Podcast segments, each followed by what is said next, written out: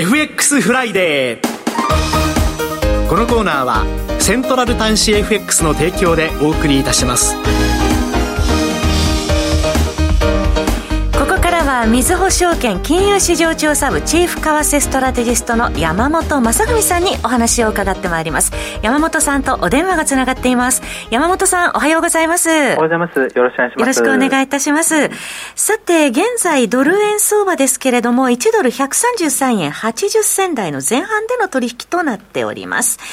えー、足元の為替市場の動き山本さんどうご覧になっていらっしゃいますでしょうか？はいえっと、今週はですね、あの25日にあのアメリカの地銀でですね、まあ、あの金融不安が再燃したと、まあ、いうような形になりまして、まあ、欧米の銀行株価が下がって、でそのそうするとですね、えっと、アメリカの利上げ期待も後退という形になりまして、はい、26日にかけて133円の02銭まで下がったんですね。うん、えー、ただその後、あの昨日はですね、えっと、アメリカの経済指標、この週次新規失業保険申請件数ですとか、はい、えー、GDP 統計のうちのですね、あの価格指標がすごく強かったと、えー、まあ、いうことで130、えー、134円のですね20銭まで反発していると、まあ、そんなような状況です、はい。えー、今、山本さんの話にもありましたけれども、その4月19日、135円台に一旦乗せた後南下して133円台まで下落して、えー、130円割れの水準からの反発局面、一旦終了かなと思ったんですが、また円安方向に戻ってきているというところですもんね。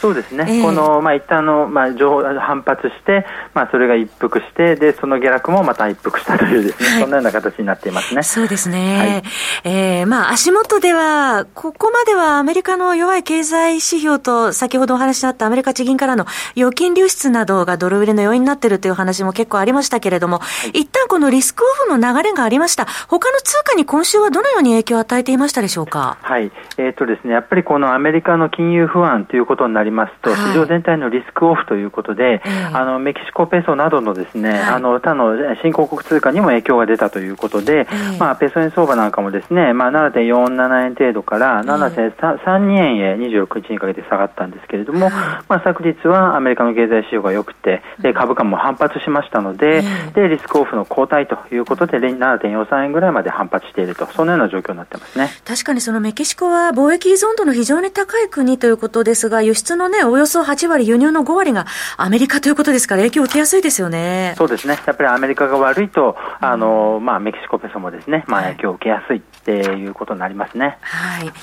えー、そして、まあ、あの、今後、ドル円相場に影響を与えそうな経済指標や、えー、政策面でも、えー、今後、たくさん出てきますけれども、まず整理して、山本さんに影響を受けそうなところを伺っていきたいと思いますけれども、直近では、まあ、今日は PC デフレーターが出てくるというところありますね。はい。アメリカで言いますと、えっ、ー、と、まあ、フェッドが最も注目しているインフレ指標である、えー、PC デフレーターというのが出てきまして、えっ、と、まあ、こちらですね、まあ、4.6%前年比ということで、まあ、ちょっと高めの伸びが続きそうだと、まあ、いうことで、まあ、こちらどっちに触れるかというところで、ドル円も大きく動きそうだということですね。はい。はい、えそして、まあ、来週の最大の焦点としては、えー、FOMC ということになりますけれども、どういうシナリオを描いていらっしゃいますか？はい。で、来週の最大の焦点はやっぱり FOMC なんですけれども、今のところですね、まあ、昨日アメリカの経済指標がちょっと強かったということもありまして、0.25%の利上げがですね、またちょっと織り込みが高まってきていて、87%ぐらいという形になってきています。はい。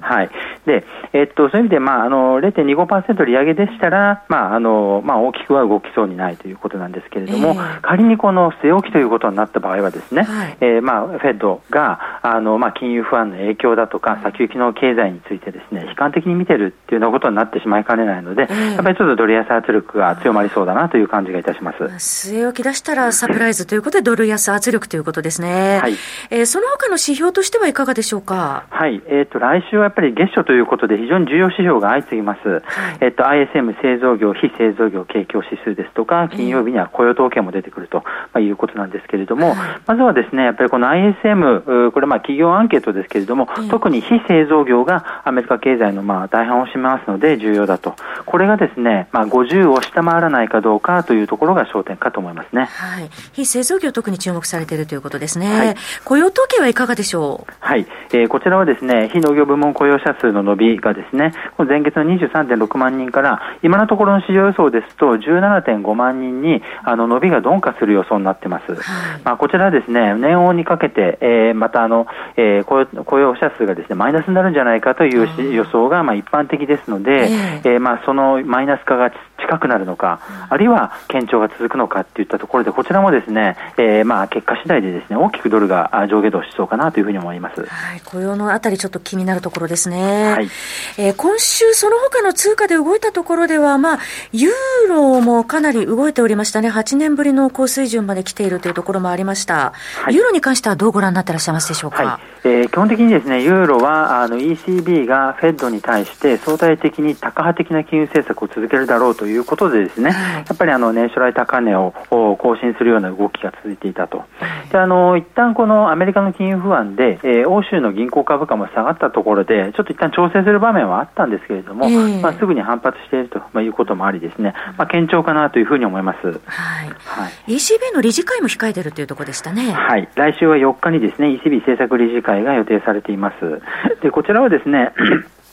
えっと、0.25%の予想が、まあ、大方という感じにはなってるんですけれども、はい、一部にはですね、0.5%の大幅利上げをの予想もありますので、これあの、利上げ幅次第でですね、これユーロがちょっと大きく上下動しそうだと。ただ、あの、アメリカ対比での高派というのはありますので、まあ、大きな下落というのはないかなというふうに思っています。はいえー、そして本日国内では日銀金融政策決定会合展望リポートも出てくる、結果も出てくるというところなんですが、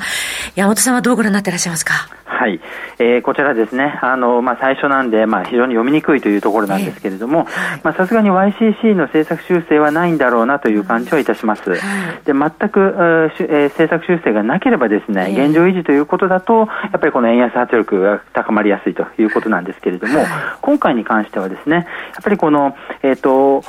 長期的に見たですね金融政策の点検、えー、これあの上田総裁もちょっと言及してたりしますので、はい、点検を開始するなんていうことになりますと、まあ、将来的な政策変更につながるのか。ということになりますし、はい、あとはあの今回出てくる最新の、えー、この展望レポートで、えー、CPI の見通しが出てきます、はい、これ24年度に関して前回1.8%だったのが2%に近づかないか、あるいは今回ですね新しく出ます25年度の分がですねこれがあの2%に近づいたりということになりますと、こちらもやっぱり政策修正期待を高めて円高圧力となり得ますので、はい、この辺にもですね注目かなと思います。あそうですね。確かにあの今年度後半には2%前後あるいは2%を下回るところに下がっていくと説明した上であの YCC による金融緩和継続していくと適当とこの間はね話しておりましたもんね。そ、ね、のパーセンテージのところ気になるっていうところですね。そういうことですね。はい、えー、ありがとうございます。次回山本さんにご出演いただくのは5月12日の金曜日ということでそのあたりも結果出た後に